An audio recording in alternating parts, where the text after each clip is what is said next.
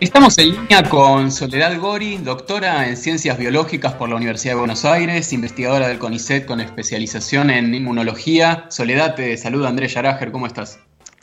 Hola, ¿cómo están? ¿Todo bien?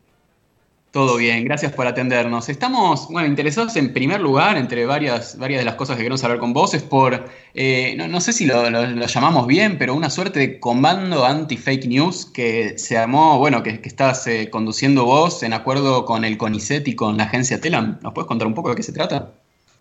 Sí, em, bueno, el nombre Comando Anti-Fake News nos encantó. Eh, la verdad que lo pusieron eh, fue, un, poco de, de, vero la idea, en realidad, pero la verdad es que tratamos ahora ya de, sacar la parte de comando porque, bueno, puede ser un poco mal vista. Así que... está, bien, ya palabra fuerte.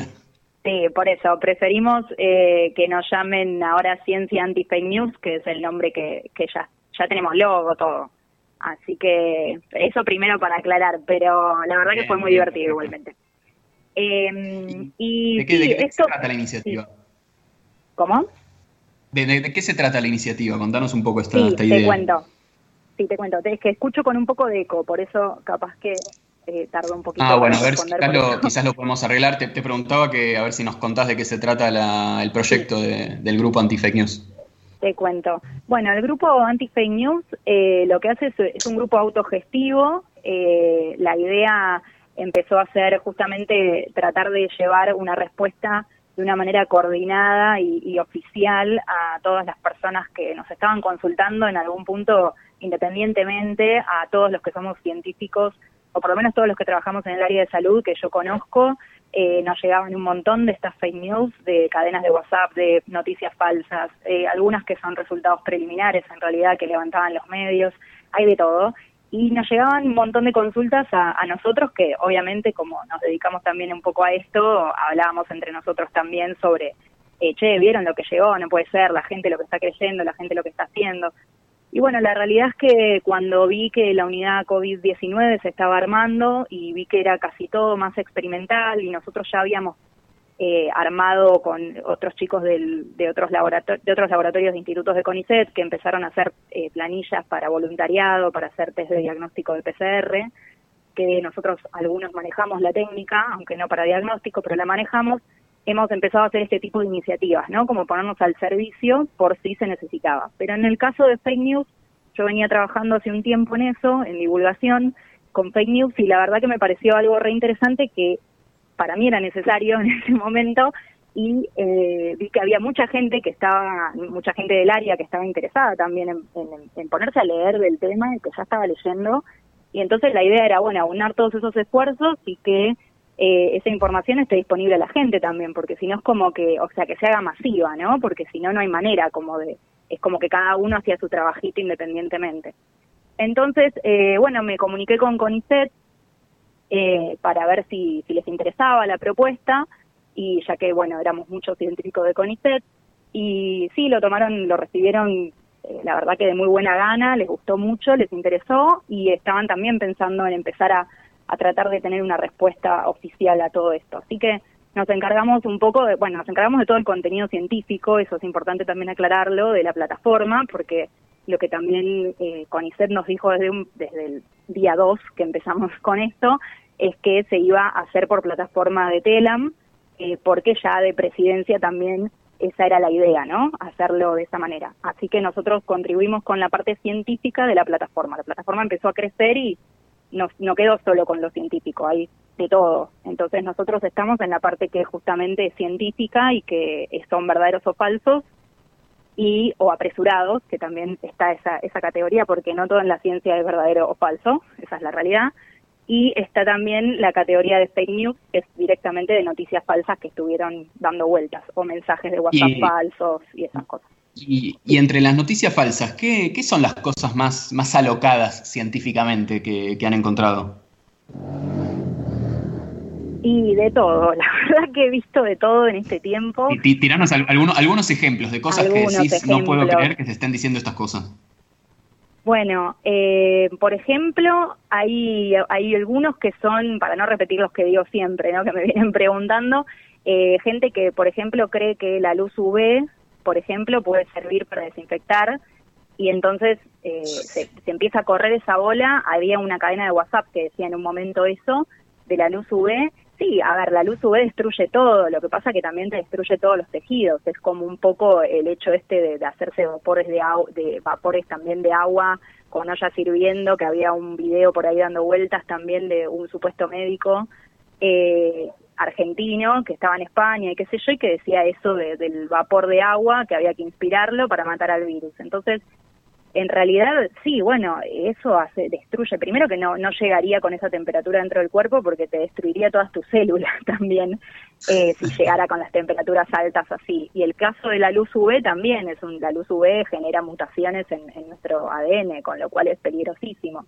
Después gente que se lavaba las manos con lavandina pura para poder eh, desinfectarse y se hacían quemaduras. O sea, hay un montón de cosas que, que lo que hacen también es, es, aunque sea, quizás esto no es un impacto directo porque no estamos trabajando en diagnóstico o en, o en la cura, pero la realidad es que estamos previniendo que un montón de personas hagan cosas que son contraproducentes, que se pueden llegar a lastimar eh, haciendo estas cosas que llegan y que no tienen ningún fundamento científico, ¿no?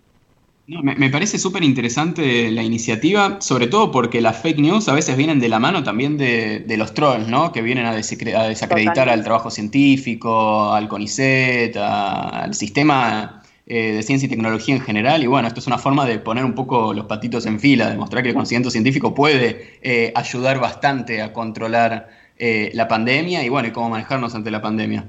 Totalmente, yo creo, y acá hablo a título personal, no sé que muchos del grupo también van a coincidir, pero hablo ya más a, nivel personal, me parece que hay que sacar esto de, mm, eh, la militancia como algo malo, eh, yo creo que todos en algún punto estamos militando la ciencia, estamos haciendo que la gente vuelva a confiar en los científicos y que eh, se, se dé cuenta que es un, porque ahora en el último tiempo también estuvieron estuvo siendo muy trending topic el tema de gobiernos de científicos y estamos quedando pegados en cosas que la verdad que a mí me da mucha lástima porque no es que queremos que nos hagan un, eh, ponernos en un pedestal o en un cuadro, no, para nada, lo que queremos es que justamente vean que no solamente nos quedamos haciendo experimentos o en el caso de sociales escribiendo y haciendo eh, revisiones, sino que también podemos hacer algo que afecte en algún punto a la, a la gente, ¿no? Que, que lleguemos. Y la realidad es que un poco todo nació por ahí, porque queríamos que sea oficial de esa manera. Hay otros grupos que también están haciendo algo similar, pero nosotros queríamos hacerlo desde el organismo, o por lo menos eso fue lo que, lo que pensé originalmente. Y bueno, y, agradezco que el organismo haya estado tan receptivo también y que haya dado el pie a que seamos jóvenes científicos haciéndolo, porque no es menor que seamos jóvenes, eh, porque generalmente gente con mucha más experiencia es la que justamente se dedica a un poco a, hacer las desmentidas o a ir a las notas. Entonces también está bueno que los jóvenes que estamos en todo el movimiento de las redes también podamos poner nuestro grano de arena. Así que sí, la idea es que tratemos de limpiar un poco la imagen del científico, así que ojalá que se esté haciendo. La verdad que la llegada fue muy buena, hubo algunas cosas como siempre, hay gente que no le va a gustar porque son cosas que interpelan, pero bueno, nada, queremos que la información la tenemos y si la podemos dar con compromiso es, es lo que queríamos hacer justamente. Sole Vero acá te saluda, ¿cómo estás? No sé si tenemos mucho tiempo, pero me gustaría que, no, que nos contaras un poco esta noticia que salió esta semana acerca de que los científicos del Malbrán descifraron el genoma del COVID-19 aquí en Argentina. ¿Qué significa esa noticia? ¿Qué quiere decir? ¿Que hay un coronavirus argentino que tiene un genoma diferente, que mutó cuando vino de China? ¿Qué? No sé si en cinco minutos se puede explicar semejante cosa, pero... dos minutos, por quizás no.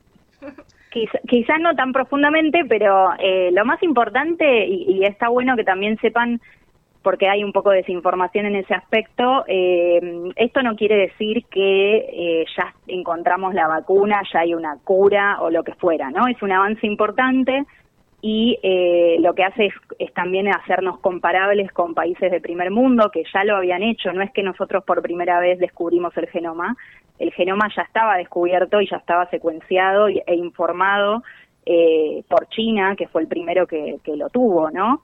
Eh, ya en los primeros en los perdón, últimos días de diciembre del 2019. Eso es lo que nos permite, de hecho, poder diagnosticarlo. ¿Cómo?